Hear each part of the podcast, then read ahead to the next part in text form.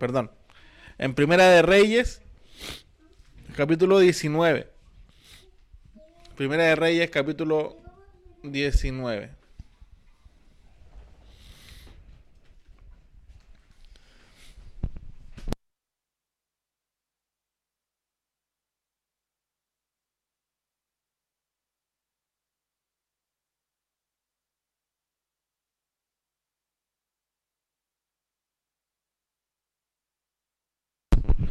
Ya, así que, bueno, eh, eh, como verán, ando medio agripado entre gripe y alergia que, me, que tengo, así que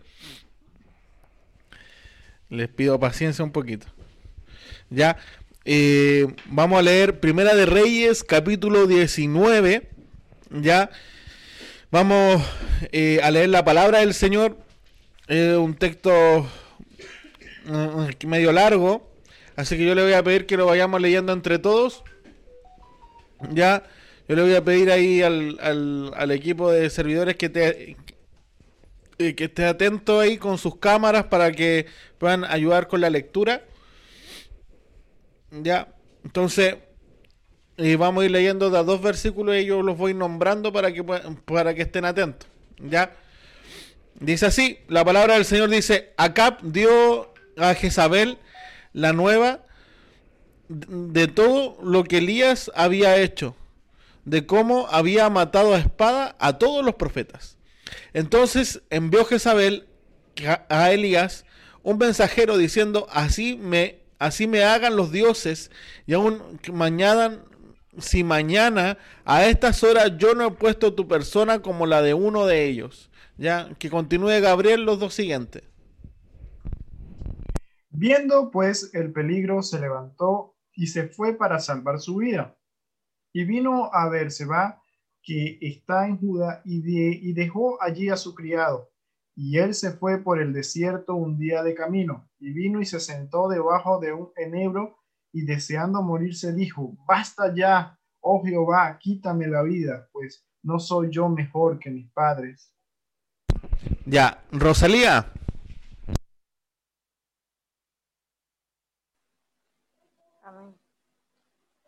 Y echándose debajo del enebro se quedó dormido. Y he aquí luego un ángel le tocó y le dijo, levántate, come. Entonces él miró y he aquí a su cabecera una torta cocida sobre las ascuas y una vasija de agua.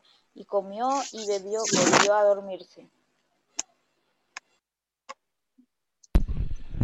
Eh, eh, la Jessie.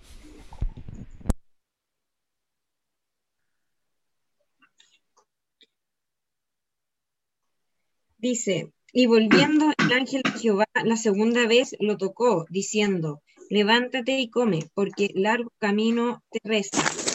Se levantó pues y comió y bebió, y fortalecido con aquella comida, caminó cuarenta días y cuarenta noches hasta Joreb, el monte de Dios. Amén. Eh, Pamela.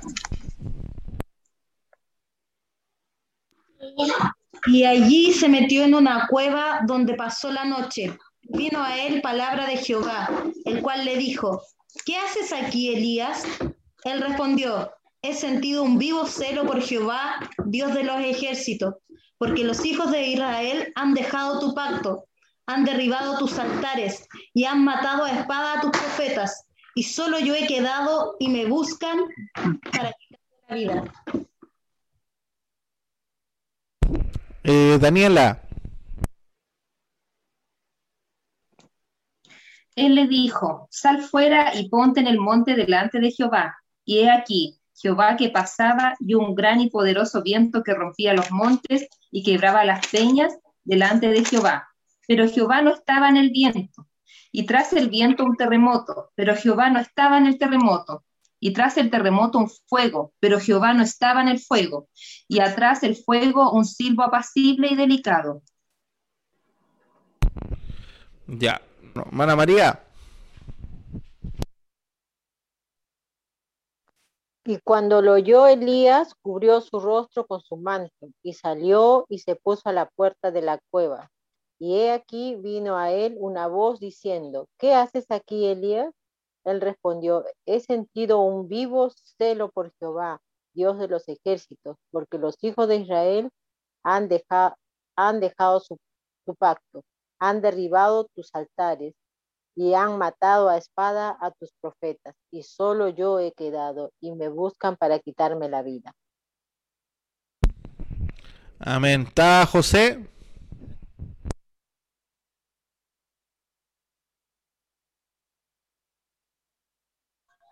Amén. Y le dijo Jehová, ve, vuelve por tu camino por el desierto de Damasco y llegarás y ungirás a Asael por rey de Siria, a Jehú, hijo de Nimsi, ungirás por rey sobre Israel, y a Eliseo, hijo de Safat, de Abel Meola, ungirás para que sea profeta de tu lugar. En tu lugar. Ya, José, termina los últimos dos.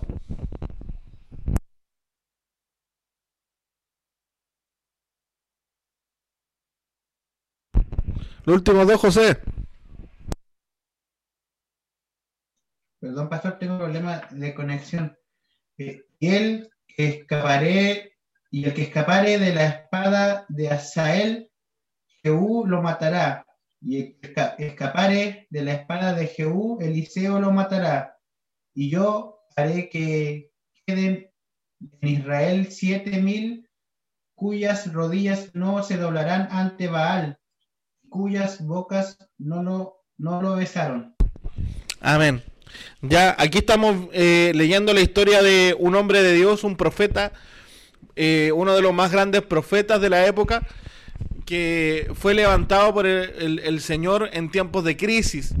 El profeta Elías eh, simboliza, bueno, eh, la palabra eh, habla de él como el- uno de los profetas después de Moisés que Dios usó más fuertemente para hacer volver el pueblo de Israel al Señor. En el tiempo que Elías fue levantado fue un tiempo de apostasía, o sea, un tiempo en el cual eh, Israel había, abandonado a, eh, a Dios y se había ido tras otros dioses. Israel siempre tenía eh, una tendencia, como era un pueblo agricultor, ¿cierto? Un pueblo agrícola y que también que criaba ganado, dependían mucho del agua, ¿cierto? De los recursos naturales, de la lluvia. Por lo tanto, en los tiempos de sequía, cuando no había eh, eh, eh, lluvia, eh, los israelitas tenían una tendencia, bueno, constantemente por- y, por superstición, no tan solamente oraban a Dios, sino que también oraban a Baal. Baal simboliza el dios de la lluvia, ya es el dios de la lluvia, el dios del trueno en ese tiempo. Por lo tanto, Baal eh, representa la prosperidad económica. Baal representa la seguridad que uno tiene en, las cosas materiales. Entonces, lo- los israelitas eh, eh, le oraban a Jehová y por si acaso le oraban a Baal también. ¿Ya?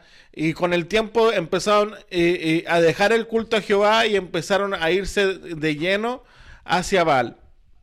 Entonces, el, eh, Dios levantó al profeta Elías para hacer volver a, Dios de, de, la adoración a Baal hacia, hacia, hacia Jehová. Y ocurrió un milagro tan potente que Dios hizo descender fuego del cielo, ¿cierto? Para demostrar que Él era el Dios verdadero. Y a la vista de todo el pueblo de Israel, Israel se volvió al Señor y, y- como se volvió al Señor, mataron a todos los falsos profetas y sacerdotes. En total eran más de 800 eh, eh, ministros de este falso Dios, en el los cuales fueron eh, asesinados por el pueblo y fueron cortados totalmente. Eran 400 sacerdotes, si no me equivoco, y 400 profetas. Entonces, fueron todos humillados. Y una vez que fue esa gran victoria y que el pueblo de Israel se volvió al Señor, eh, dice que la reina de Israel, que era una bruja, eh, y que había instigado al pueblo para, para desviarlo, eh, se enojó de tal manera que envió un emisario a Elías. Y es como que leíamos en un principio, que dice que entonces envió Jezabel. Jezabel se llamaba la esposa de, de- del rey.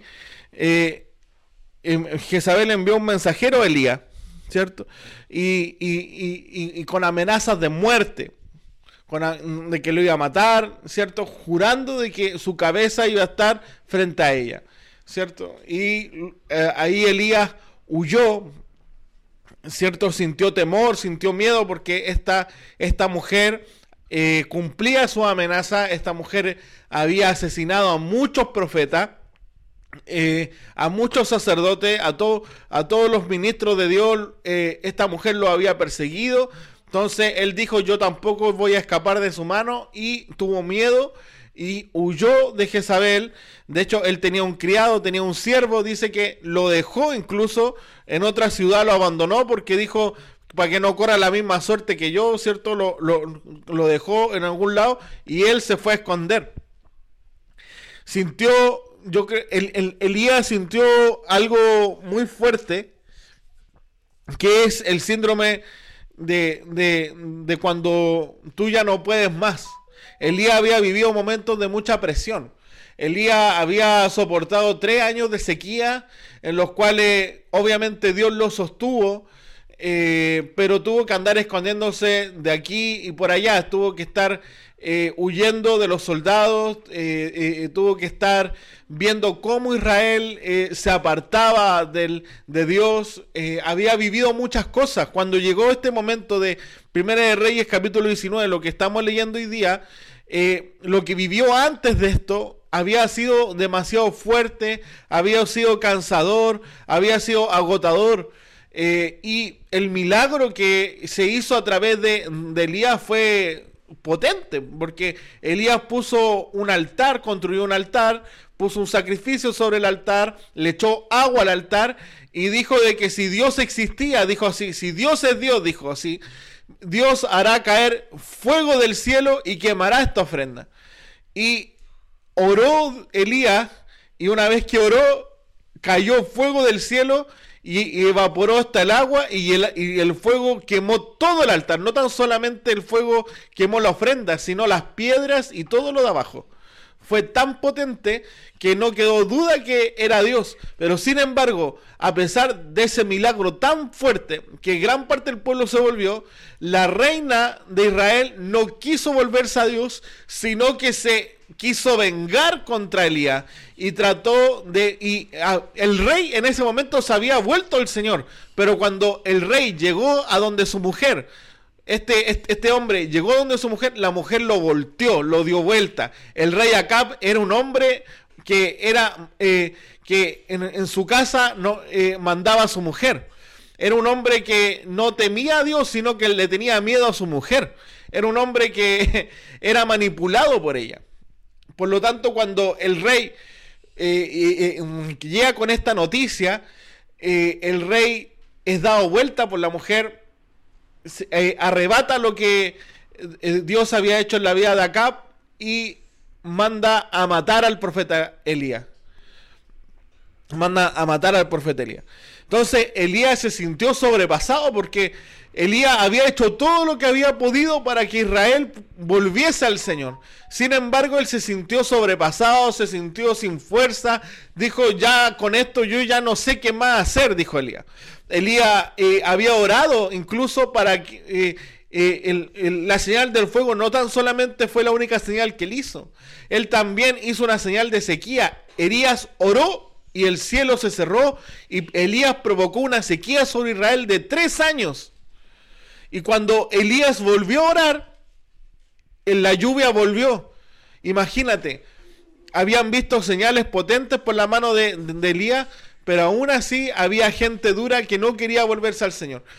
Elías fue, después de haber hecho esta obra tan grande y- y- y- y en otras palabras, haber ganado gente para el Señor, cierto que fueron muchos los que se volvieron al Señor, Elías sintió miedo. Y eh, aquí hay una realidad espiritual que no se menciona. Aquí menciona solamente lo que Elías vivió, ¿ya? Pero Elías también vivió una opresión espiritual muy fuerte. Esta mujer era una bruja. Y ustedes no, ustedes no deben pasar por alto que habían que el Satanás, el enemigo, cuando se cuando ve sale derrotado en alguna cosa, él siempre va a querer vengarse, él siempre va a querer tomar una represalia.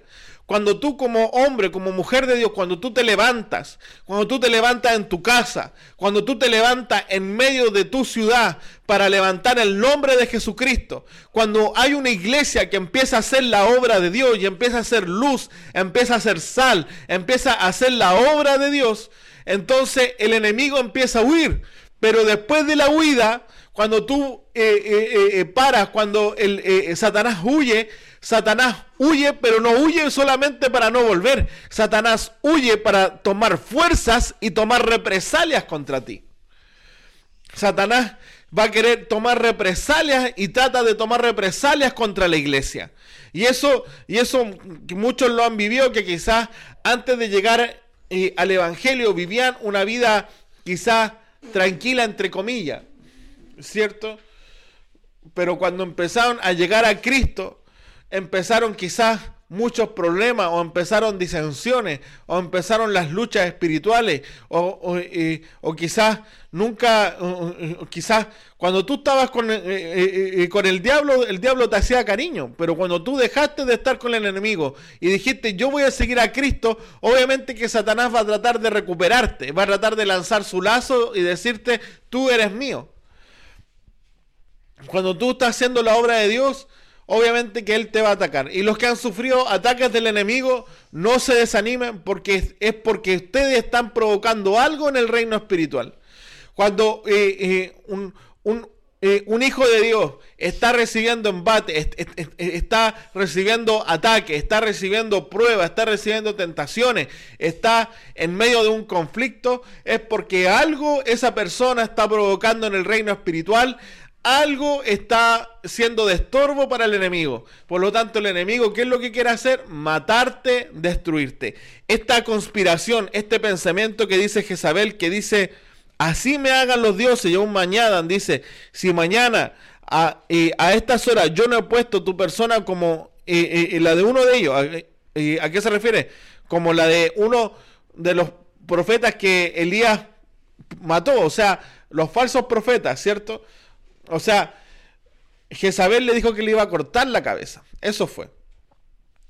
Entonces, eh, entonces eh, Elías, al, recibir esa amenaza, porque había hecho una tremenda obra, Elías, después de haber sido el hombre de valor, ¿cierto?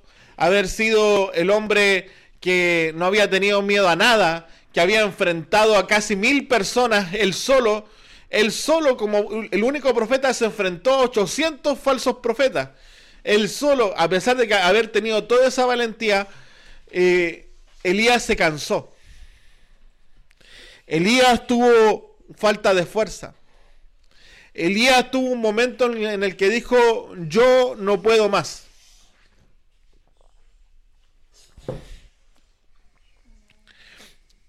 Elías seguía siendo hombre.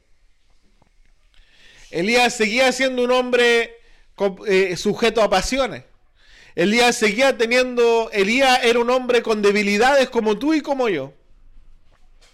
Elías realmente no era un hombre extraordinario. Y aquí nosotros lo mostramos, porque mira, vamos al libro de Santiago,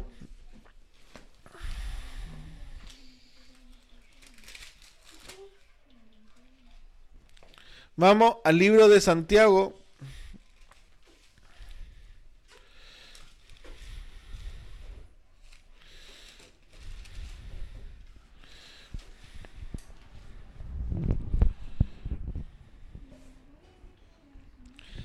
Capítulo 5, verso 17.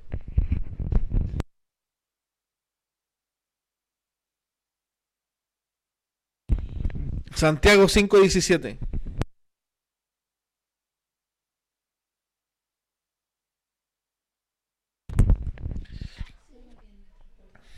Santiago 5, 17 dice, Elías era hombre que dice sujeto a pasiones semejantes a las nuestras.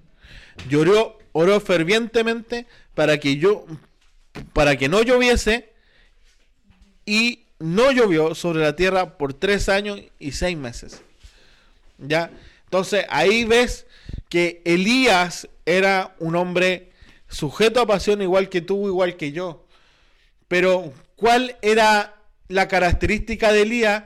Era un hombre ferviente, ¿cierto? Era alguien que oraba fervientemente. La única diferencia, él tenía lucha, él peleaba contra el pecado, él tenía tentaciones, él tenía debilidades. Este hombre se cansaba.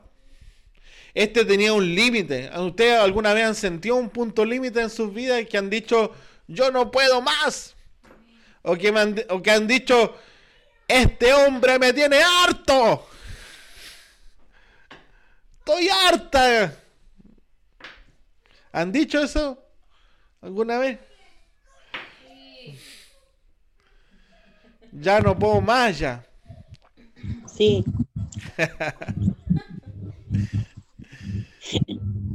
Entonces, Elías también. Elías también tuvo un proceso en el cual dijo, yo ya no puedo más. Yo ya luché contra los profetas. Yo ya no tengo fuerzas para luchar contra esta mujer, dijo Elías. Yo ya no puedo, estoy solo. Elías se sintió solo. Elías no tenía con quién confiar. El siervo de Elías era, un, era, un, era una persona que trataba de sacar provecho. ¿ya? Eh, hay, hay, hay, otros eh, versículos eh, anteriores en los cuales da a entender esto. El siervo de Elías era una persona que no conocía a Dios tampoco. Entonces Elías no podía hallar su... o sea, Elías no tenía un amigo en el cual sostenerse. Elías no tenía alguien al cual recurrir y poder desahogarse y poder contarle. Porque sus amigos lo habían matado. O quizás podría haber buscado alguno, quizás. Quizás hubiese habido alguno, porque aquí no lo menciona. Pero a mí me llama la atención que cuando Elías sintió miedo, cuando Elías no pudo más, cuando Elías quería morirse, Elías no tomó la decisión de morirse. Cuando él quería morirse, cuando venían los, eh, eh, él sentía una opresión espiritual encima y le llenaban los pensamientos de muerte y, le decía, te voy a matar, te voy a matar, no, tú fracasaste, no, lo que tú estás haciendo no va a haber resultados, no, tú, eh, esos, esos, esos pensamientos que vienen a tu cabeza, que te hacen sentir frustrado, que te hacen sentir que lo que tú estás haciendo no valió la pena, ¿cierto? Elías fue abrumado por todos esos pensamientos. Elías sintió que ya eh, él había fracasado. Imagínate. Mira, vamos a Salmos capítulo 3.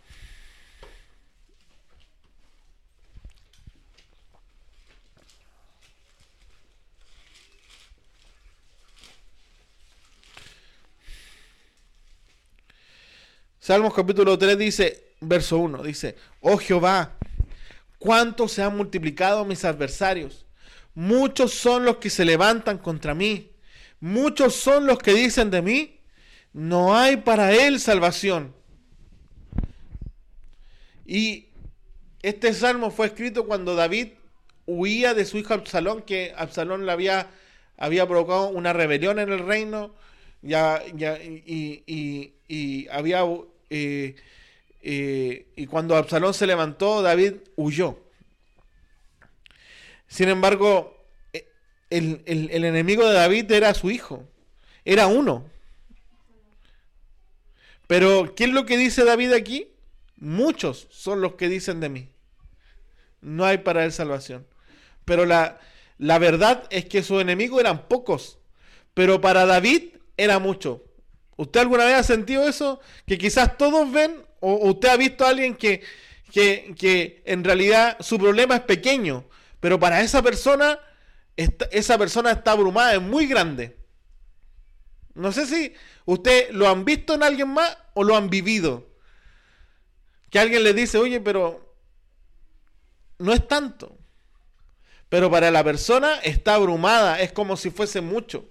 Y David se sintió abrumado también.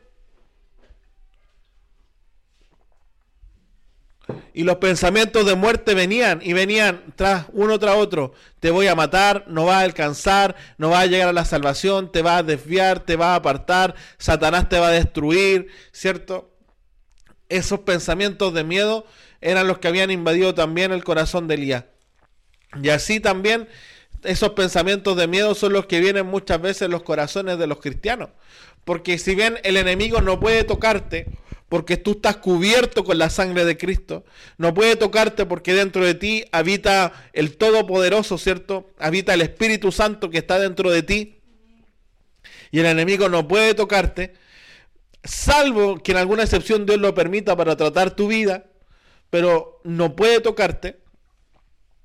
Eh, él sí puede hablarte, él sí puede eh, convencerte, seducirte. Y él lo que empieza a hablar, Satanás empieza a hablar, ¿cierto? Empieza a hablar. Eh, así em, empieza a tirar amenazas, empieza a hablar. Y cuando tú empiezas a oír la voz del enemigo, entonces viene el desánimo, Todas esas palabras vienen, ya no tan solamente vas a escuchar esas palabras en tu mente, sino que esas palabras van a penetrar tu corazón. Mira, los fracasos que tú puedes vivir en tu vida no eh, son importantes. O sea, mira, el tema no es que si tú fracasaste o no. Cuida que el fracaso no entre en tu corazón. Porque lo que estaba pasando con Elías no era tan solamente que se le estaba engañando, no era solamente que Satanás estaba ahí presionándolo y estaba con amenaza, sino que el fracaso había entrado en el corazón de Elías. Y ese fracaso había estado en su corazón. Porque nosotros podemos vivir fracaso, podemos vivir decepciones, podemos eh, equivocarnos, podemos fallar en todo este camino, pero eh, usted después se levanta y después usted sigue su camino usted no se rinde.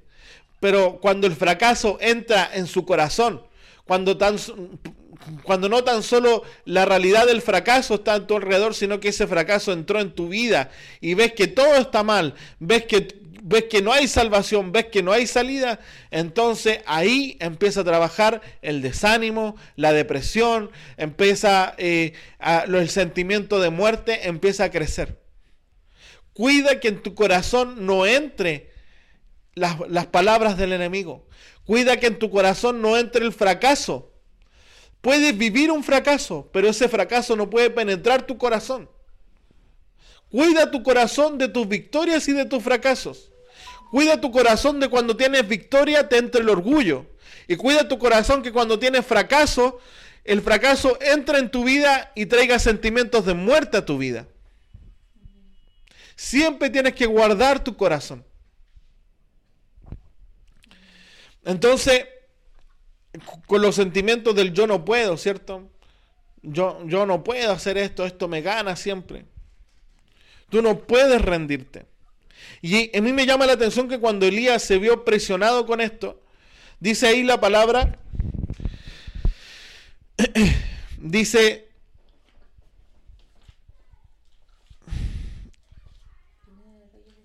sí, dice aquí, dice que el verso, el verso 8 dice que primero Dios, eh, eh, Elías fue y se escondió y se puso debajo de un enebro, dice el verso 4. Bajo de un enebro, vino y se sentó debajo de un enebro deseando morirse.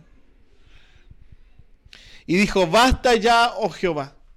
Y a mí me llama la atención porque Elías no buscó un amigo. No sé si tenía amigos, porque de Elías la, eh, la, Biblia no menciona su historia ni su pasado. Es un personaje que irrumpe dentro de la historia de Israel. Aparece de repente. Y eh, Elías eh, no busca un amigo, no busca una persona. Y quizás, ¿cuántas veces nosotros cuando hemos estado mal hemos buscado a alguien, ¿cierto? Y no está mal. Pero ten ojo a quién buscas. Porque algunos buscan un, paño de lágrimas. ¿cierto? Buscan alguien con quien llorar, buscan alguien con quien desahogarse, pero ten cuidado con quien tú te desahogas. Ten cuidado cuál es el paño de lágrimas que, al quien tú buscas. Ten ojo cuáles son las amistades o la gente de confianza con la que tú tienes.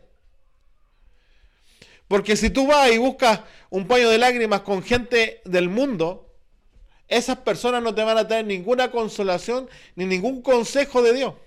Si tú buscas un paño de lágrimas con gente dentro de la iglesia, pero con gente que no ha tenido un crecimiento o que no es madura en Dios, tampoco te van a dar un buen consejo en Dios. Te enojo con quien tú buscas, ¿ya? No es que yo necesito desahogarme, otros van al Facebook, ¿cierto? Y publican, ¿cierto? Necesito un abrazo. El otro día, no me acuerdo qué publicación vi, pero estaba viendo ahí las noticias de Facebook y alguien publicó así una imagen que decía, necesito que me abracen o algo así, necesito que... Y, lo ya, y, eh, eh, y hoy día también otra persona publicó, eh, una persona que no es cristiana, publicó una oración. buscando de Dios, o sea, porque quería a Dios, pero la publicó en Facebook. Eh, y, otro quizás buscan en, Facebook, en redes sociales, aquí me siento mal, aquí yo no puedo más, estoy que lloro. Eh, ¿Cierto? Tú te, te, conectas a Facebook y Facebook te pregunta cómo estás. ¿Cierto? Yo no, oh, sí, nadie me ha preguntado cómo estoy, ¿cierto? O nadie me llama, ¿cierto? Y, y vienen esos sentimientos de soledad, ¿cierto? Pero tú no puedes exponer tu vida, ni puedes ir a una red social, ni a un amigo que no conoce a Cristo, ni a una persona que no es madura en Dios. Tú cuando estás en un momento de debilidad, a mí me llama la atención que Elías primeramente fue y le oró a Dios. Fue a un lugar solo, dice que caminó por el desierto y fue bajo un enebro. Bajo un enebro tiene, era la costumbre, ¿cierto? Debajo de un árbol tenían los hombres, tenían la costumbre de meditar bajo los árboles. ¿Ya? Y él bajo de un enebro se, pone, recurre a la oración. Y Elías ora. Y le, y, le dice a Dios, no se lo dice a Facebook, de que no se lo dice eh, a la amiga, a la vecina, ¿cierto? Al, al, amigo, ¿cierto? Que te puede dar un mal consejo, sino ni a la familia, sino que él va a Dios y dice, yo quiero morirme, le dice a Dios. Y se echa a dormir. Estaba agotado, estaba cansado. Había luchado durante tres años. Tres años sin ver fruto. Tres años para preparándose para esta gran manifestación, para vencer a los profetas y después de eso para ver no el resultado que él esperaba. Satanás le había hecho ver el, vaso medio vacío y él no había visto el vaso medio lleno. Y se, y y se echa a morir, ¿cierto? y, y viene la misericordia de Dios, ¿cierto? Viene un ángel y lo levanta, le da alimento, le da alimento y le dice, levántate porque el largo camino te resta. Y Elías seguía ahí con su mente. O sea, usted eh, se ha sentido o ha visto a esas personas que uno le habla palabra de Dios y es como que les rebota. Y como que les dice, oye, pero Dios está contigo. Pero que no están tan encerrados en su realidad, están tan presos por las mentiras del enemigo que no escuchan lo que Dios le dice. Aquí un ángel le dijo a Elías, Elías ni se sorprendió. Aquí dice que, de hecho, dice que eh, es aquí que eh, había visto una comida comió, bebió y se volvió a dormir como si nada. Como que no pescó lo que el ángel le había hablado. Y el ángel tuvo que venir por segunda vez. Y volviendo el ángel de Jehová, dice el verso, el verso 7, la segunda vez, ¿cierto? Le tocó diciendo, levántate y come, porque el largo camino te resta. Y ahí Elías recién captó algo, pero Elías ni se sorprendió por el ángel, ni se sorprendió por la comida. O sea, tú a una persona que está metida en una depresión, que está eh, encerrada por los lazos del enemigo, tú puedes hacer el milagro, el milagro más grande frente a ella, pero esa persona está ensimismada. Esa persona está mirándose a sí mismo. Está cegada Tú le hablas y no escucha. Tú le muestras y no ve. Y Elías dice que se levantó y ¿a dónde fue? Al monte de Dios, dice así. Eh, a Oreb. Al monte de Dios. Y esto es lo que yo te quiero animar hoy día porque pues, eh, momentos difíciles, momentos en los que tú dices yo ya no puedo más, nosotros las, las pasamos o las vamos a pasar. Dios constantemente te va a llevar a tu punto límite porque Dios quiere y Dios permitió que Elías viviera esto para poder quebrarlo. Porque es importante que nosotros seamos quebrantados, que nosotros vayamos mucho más profundo, porque en ese momento del, del punto límite, Dios quiere hablarte. Porque Elías había pasado tres años de trabajo duro, tres años eh, eh, eh, huyendo, tres años preparándose, tres años viendo lo que iba a hacer, ¿cierto? Y Elías ya estaba cansado, pero Dios quería hablarle a Elías. Y Dios, y, Elías viene y, Dios no lo manda al monte, ¿ya? Sino que Elías por su propia cuenta, él decide ir al monte de Dios, porque con la comida del ángel no había sido suficiente. Quizás tú estás en un momento de crisis y quizás tú recurriste a tus pastores, tú recurriste a los diáconos de la iglesia, recurriste a una persona madura, pero el consejo que te dio esa persona o la oración de esa persona no fue suficiente. Porque yo te eh, aseguro, quizás tú estás pasando un momento difícil, puedes recurrir a nosotros y quizás salir también igual. Porque a veces hay situaciones tan profundas y tan fuertes que no es suficiente la ayuda de otras personas. Aquí había venido un ángel para consolar a Elías, pero el ángel no pudo consolar a Elías.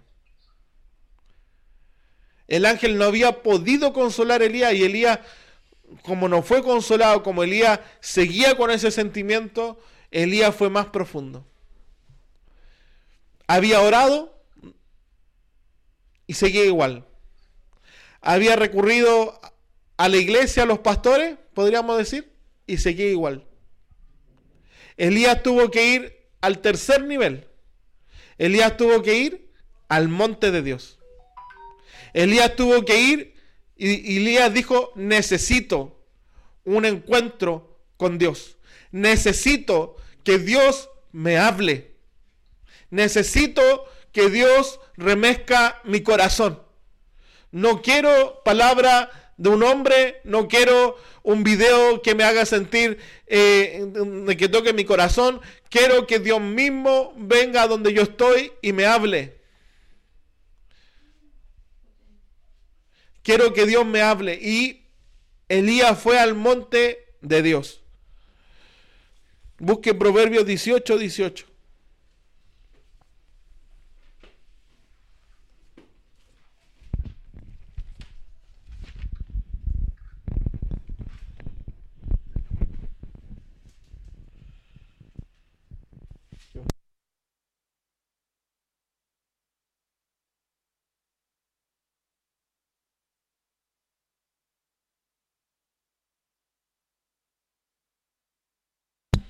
Proverbios, ¿cierto? 18. 18. Ah, no, lo anoté mal. No es Proverbios 18, 18. Anoté mal el versículo. Perdón, 18, 10. Dice, Torre fuerte es el nombre de Jehová. A él correrá el justo y será levantado. Lo que tú necesitas, amigo mío, amiga mía, no es un amigo, porque algunos me han dicho, en, en, estos pocos años que he podido pastorear, me ha tocado ministrar diferentes tipos de personas y me han dicho de todo, me han dicho diferentes cosas. Algunos me han dicho, pastores, que yo necesito una mujer y con esa mujer yo me levanto. Pastores, que yo necesito un hombre y yo con ese hombre yo me levanto. No, es que necesito un amigo. No, es que necesito eh, un trabajo necesito una estabilidad, necesito esto y con eso yo me levanto. Teniendo un trabajo firme, yo me levanto. Teniendo esta, esta necesidad, yo estoy bien. Hermano, usted no necesita la estabilidad, usted no necesita ese trabajo, usted no necesita ese amigo, ni ese esposo, ni esa esposa, ni una mujer, ni una pareja. Usted para poder levantarse, para poder estar bien, usted necesita de la torre fuerte, usted necesita de Jehová, Dios de los ejércitos, que el que levanta al caído y sostiene a los que no tienen fuerza. Lo que usted necesita es a Dios.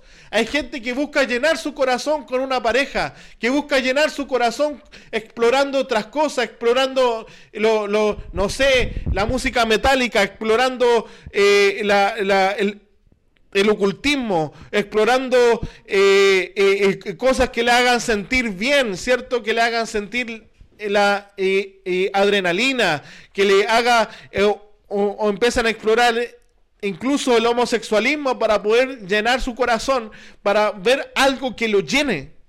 Empiezan a explorar diferentes cosas que te ofrece el mundo para poder llenarte, pero nada de eso va a poder levantarte. Hay, hay situaciones profundas que van a venir a tu vida que eso no va a ser suficiente.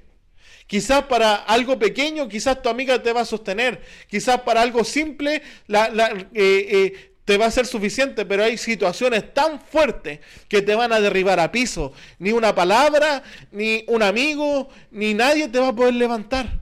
Y cuando tú estás a piso, solamente, solamente Jehová te puede levantar, solamente Dios puede levantar a los que caen. Y es por eso que nosotros tenemos que cansarnos, pero cansarnos de buscar ayuda en otros, cansarnos de depender de otras personas.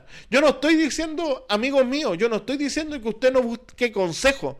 Yo no estoy diciendo que usted no busque consejo de los pastores, que usted no busque administración de los hermanos de la iglesia. Eso está bien, hermano.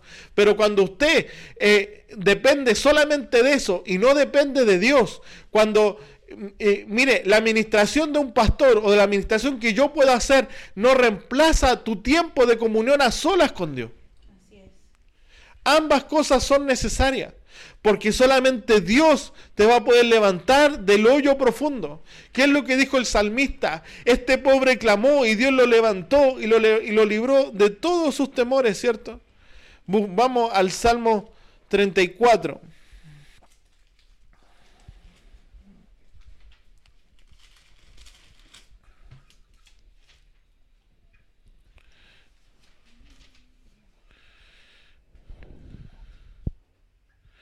Dice, busqué a Jehová, dice el verso, el verso 4, ¿cierto? Busqué a Jehová y él me oyó. Él me oyó. No me oyó mi vecino, no me oyó mi vecina, no me oyó el Facebook con las redes sociales, sino que busqué que me oyera Jehová. Y él me libró de todos mis temores.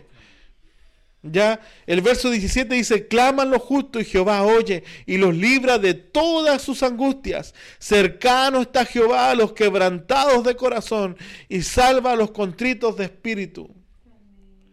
Cuando nosotros estamos viviendo ese momento de crisis, Dios está esperando que tú recurras a Él.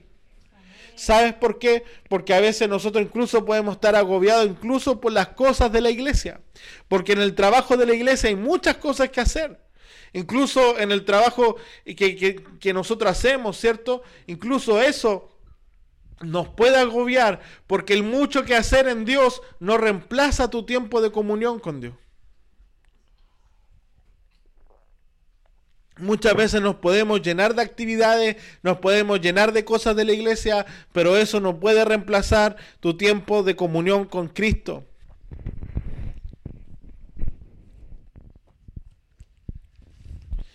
Y Elías estaba entendiendo eso porque mira, volvemos a Reyes 19. Mm. A Reyes 19.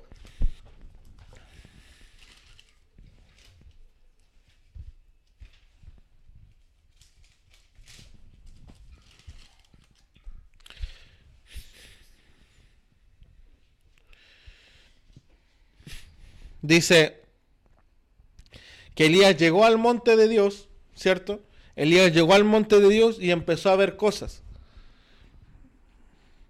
¿Cierto?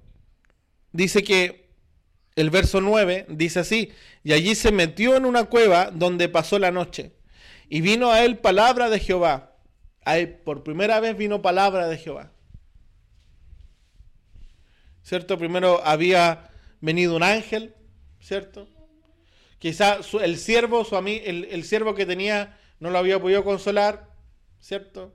Luego el ángel vino, no lo pudo consolar, pero aquí vino palabra de Jehová a su vida. Y no le dijo, pobrecito Elías, ¿cierto? A mí me llama la atención eso. Porque Jehová sabía lo que estaba pasando a Elías. Pero Jehová le dice, ¿qué haces aquí, Elías? ¿Acaso Dios no sabía? Lo que pasa es que Elías, a causa de esa op- opresión del enemigo, de ese sentimiento, acaso eh, de este sentimiento de muerte, Elías se había salido de la voluntad de Dios. Porque Dios no te manda a un lugar y después te pregunta, ¿qué haces aquí? Dios no, no. Elías había venido al monte de Dios porque él estaba agotado, porque él no tenía fuerzas, pero él no estaba, había dejado de hacer la obra de Dios, había dejado de hacer las cosas, porque no tenía fuerza. Pero Dios le pregunta qué hace aquí porque Dios no lo mandó en ese momento. Pero vino a causa de, la, de, de, de todo lo que habíamos contado, ¿cierto? Y, el, el- y, y ahí el 10, Elías como que le informa a Dios. Eh, he sentido un vivo celo por Jehová, dice ahí. He sentido un vivo celo por Jehová, Dios de los ejércitos, porque los hijos de Israel han dejado tu pacto y han derribado tus altares y han matado a espada a tus profetas y solo yo he quedado y me buscan para, para quitarme la vida. Ent- Entonces como que Elías le dice, oye Dios, no, no, no te has enterado. Entonces, y Elías le- le- le informa a Dios, pero Elías no le abre su corazón a Dios. Esto, esto lo que Elías le cuenta es lo que, lo que todo el mundo sabía. Pero lo que quería saber Dios, que también lo conocía, pero nadie más lo sabía, Dios quería que Elías abriera su corazón. Que tú cuando vas a la presencia del Señor, tú cuando vas a buscar al Señor, tú no puedes ir con simplemente, Señor, mira esto es lo que pasa. No, tú tienes que abrir tu corazón delante de Dios. Tú tienes que expresar lo que nadie más conoce delante de Dios. Lo que tú no puedes contarle a tus amigos, lo que tú no puedes contarle ni siquiera quizá a tu esposo, a tu esposa, tú tienes que contárselo a Dios. Y Dios está esperando que tú se lo cuentes. Por eso que Él se hace el desentendido y dice, ¿y qué te pasa? Porque Él quiere que hagas conocido eso delante de Él.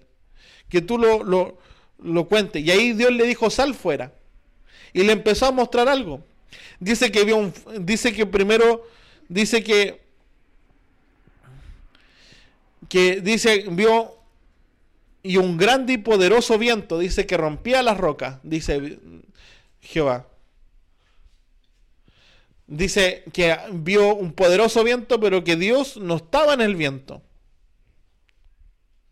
Después vio un terremoto, pero Dios no estaba en el terremoto. Después Elías vio fuego, pero Dios no estaba en el fuego. Y después vio, escuchó un silbo apacible, como el silbo apacible es como decirle el sonido del silencio. Eso es lo que está diciendo. O sea, escuchó silencio. No escuchó nada. Eso es lo que está diciendo. Hubo un silencio tremendo. Entonces, y dice que ahí estaba la presencia del Señor, porque cuando escuchó ese silbido, dice que Elías, dice, cubrió su rostro, ¿cierto?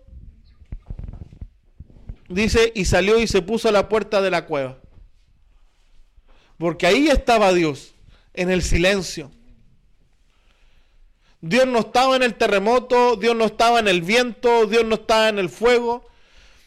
Cuando tú quieres hablar con Dios, tú no, no, no,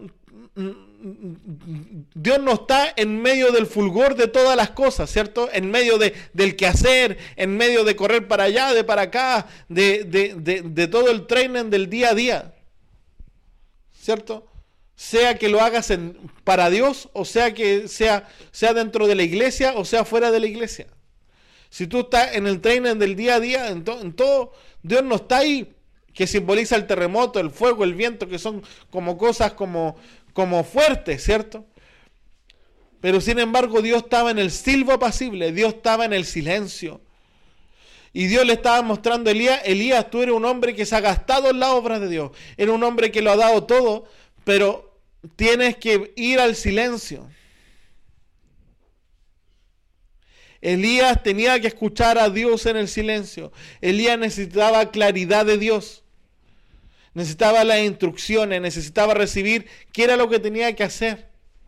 Y esa instrucción, esa palabra que le iba a dar claridad, que le iba a dar firmeza, que le iba a renovar su fuerza, iba a ser en el silencio. Y ahí Elías aprende una gran lección. Y así nosotros aprendemos algo tremendo. ¿Cierto? Dios sigue estando en el silencio. Quizás tú has buscado a Dios y no, no, no has, Dios no salió a tu encuentro como tú esperabas, quizás. Pero tú tienes que perseverar así como lo hizo Elías. Cada vez Elías iba más profundo. Hasta que Dios le habló. Hasta que tuvo un encuentro con Dios. Elías perseveró y se caminó 40 días, ¿cierto? O sea, estamos hablando de un proceso largo de casi dos meses. Dos meses en los cuales Elías estuvo bajo la opresión del enemigo, estuvo bajo sensación de muerte. Y en, base a eso, Elías empezó a buscar de Dios, buscar de Dios, y Dios no le habló el primer día, no le habló el segundo día, sino que Dios le habló después de dos meses. Y algunos de nosotros nos cansamos, ah, Dios no me contestó. Oré un día, no, Dios no me contestó. No oré, porque Dios está esperando qué va a hacer después. Y Elías fue cada vez más profundo y su nivel de sacrificio era mayor. Su perseverancia. Entonces, eh, ahí empezó Dios a hablarle, ¿cierto? Le dio instrucciones. Hace esto, hace esto, hace esto otro. Pero Elías tuvo que tener una relación con el Señor. Tuvo que perseverar, tuvo que esperar hasta que Dios le hablase, así como Saqueo, ¿cierto? Saqueo también fue un hombre que quería escuchar de Dios, quería tener un encuentro con Jesús, se subió arriba de un árbol, esperó que Jesús pasara y, tuvo un encuentro con Jesús, ¿cierto? Se esforzó. Así nosotros, si tú estás, te, te sientes así en tu punto límite, te sientes sin fuerza, no, no, no, no hagas lo que el enemigo espera, ¿cierto? Que es matarse. No, anda delante de Dios. Anda delante del Señor.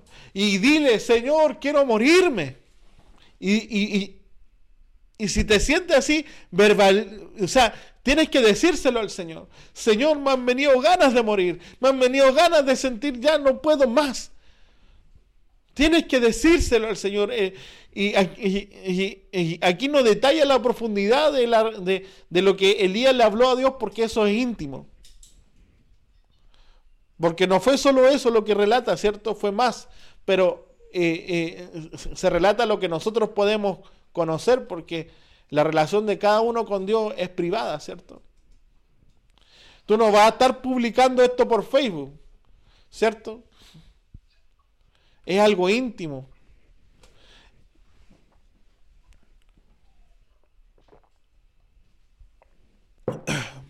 Y Dios restauró a Elia. Vamos a ir a, a Mateo, capítulo 11.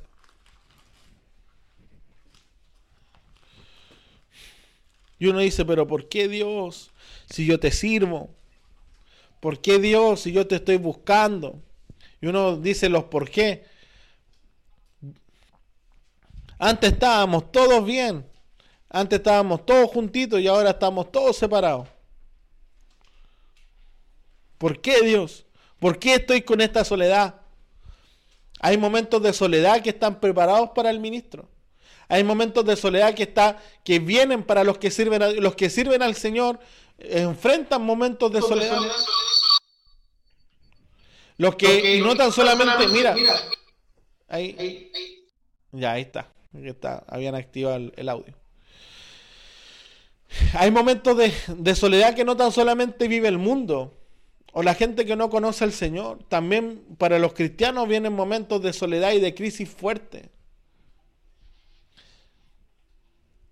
Pero ¿qué dice la palabra? Mateo capítulo 11, verso, 20, verso 28. Mateo 11, 28.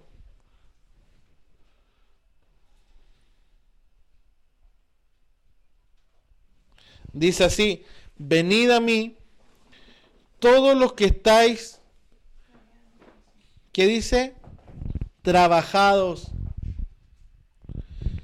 Venid a mí todos los que estáis trabajados y cargados y yo os haré descansar.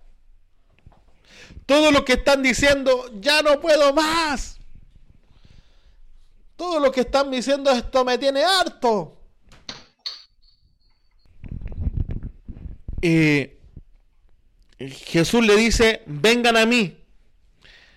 Y tienes que venir a Él.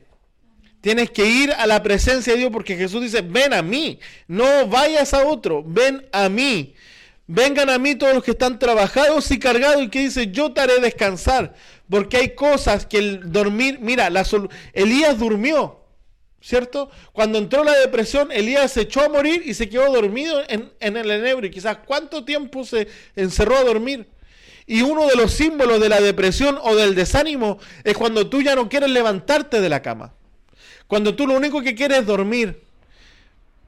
Cuando tú ya no tienes fuerza y ya no quieres seguir, ¿cierto? No quieres levantarte. Y, te cuesta levantarte en la mañana porque ya no encuentras razón. Pero el dormir mucho no va a traer descanso a tu alma. Tú duermes y te levantas y sigues sin fuerza. Duerme y te levanta y sigue tu alma cansada. Porque quizás el, dormir trae descanso al cuerpo, pero no al alma. Las vacaciones, porque algunos dicen, no, es que, es que necesito respirar. Mira, hay gente, hay cristianos y hay hijos de Dios incluso dentro de nosotros, que estaban dentro de nosotros, que enfrentaron el momento de crisis. Cuando vino el momento de crisis, ellos dijeron, no, necesito tomarme un tiempo, necesito respirar y se van de la iglesia y se van al carrete, se van al mundo, se, toman vacaciones y se olvidan de Dios porque piensan que, que eso es lo que necesitan. Hermano, cuando viene ese momento de crisis, usted no necesita un carrete que te haga olvidar. Usted no necesita meterse en los videojuegos para que te distraigan. Usted no necesita meterse, no, es, que voy a tomarme unos tragos para olvidarme.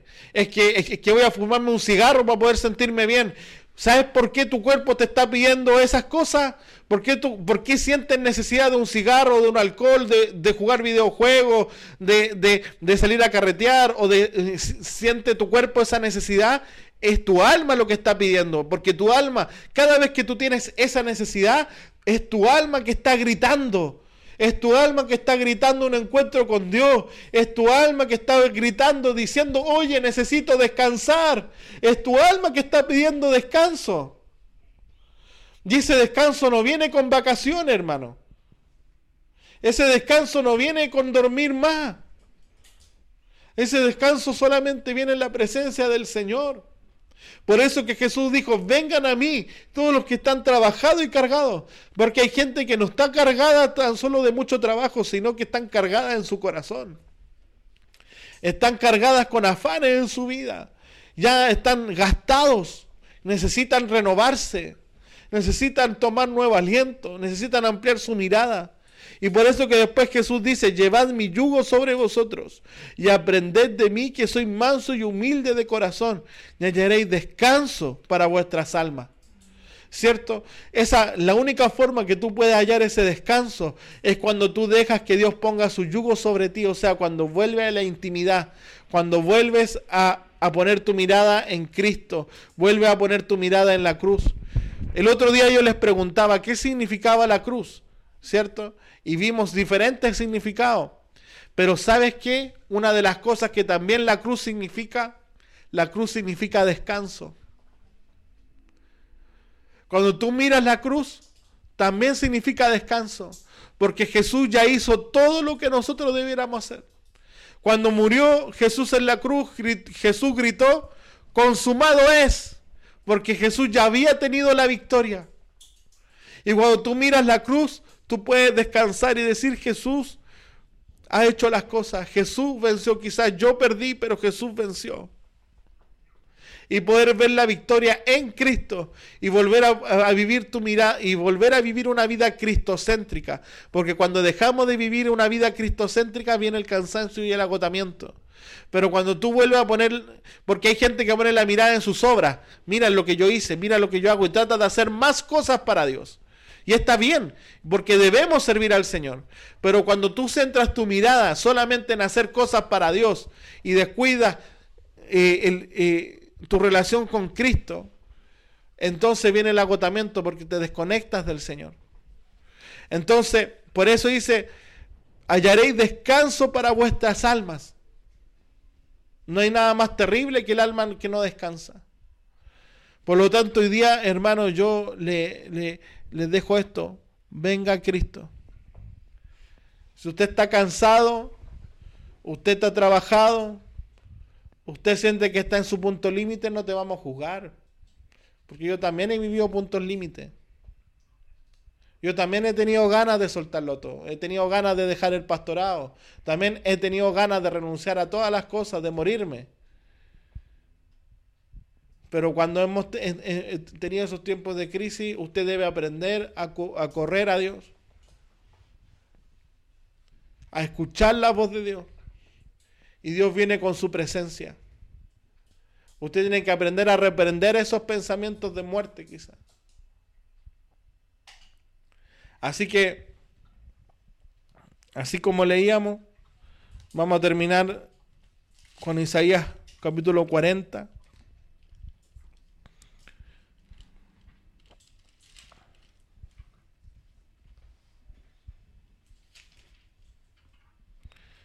Isaías capítulo 40, verso 28, dice, Isaías 40, 28. Dice, ¿no has sabido, no has oído que el Dios eterno es Jehová, el cual creó los confines de la tierra? No desfallece ni se fatiga con cansancio, y su entendimiento no hay quien lo alcance. Él da esfuerzo al cansado y hace algo tremendo, dice, multiplica las fuerzas al que no tiene. ¿Usted sabe lo que es multiplicar por cero? Usted multiplica algo por cero, ¿qué da? Da cero. Pero Dios multiplica el cero y da un millón. ¿Ya? Él multiplica las fuerzas del que no tiene ninguna. Él te da fuerzas cuando tú estás en ese momento límite. Por eso la palabra dice, los muchachos se fatigan y se cansan. Los jóvenes flaquean y caen. Pero y este pero es importante, pero a pesar de todo lo anterior, los que esperan a Jehová tendrán nuevas fuerzas, levantarán alas como las águilas, correrán y no se cansarán, caminarán y no se fatigarán. ¿Por qué? Porque así como el águila renueva su plumaje, así Dios te está diciendo, renuévate en Dios. Las aves renuevan su plumaje dependiendo de las épocas. Para el invierno necesitan un plumaje más grueso, para el verano ocupan un plumaje más delgado. Y para vivir el tiempo de crisis, usted tiene que, ya el plumaje delgado no le sirve. Usted necesita tomar un plumaje grueso para enfrentar el tiempo de crisis. Por eso tiene que renovarse, tiene que tener una relación más profunda con Dios. Tiene, ya no te sirve lo anterior, tienes que tomar algo nuevo de parte de Dios. Así que Dios te dice, renuévate, toma fuerza, huye a la presencia de Dios. Si un día te vienen ganas de huir, que no sea huir al mundo, huye a Dios, huye a tu Padre, huye a tu Padre Celestial que está esperándote con los brazos abiertos. Por eso dice Isaías 41, verso 10, dice, no temas, porque yo estoy contigo. No desmayes, porque yo soy tu Dios, que te esfuerzo, siempre te ayudaré, siempre te sustentaré con la diestra de mi justicia. Y el verso 13 dice, porque yo, Jehová, soy tu Dios, quien te sostiene de tu mano derecha y te dice, no temas, yo te ayudo. Oremos al Señor. Padre, en el nombre de Jesús, Señor, hoy día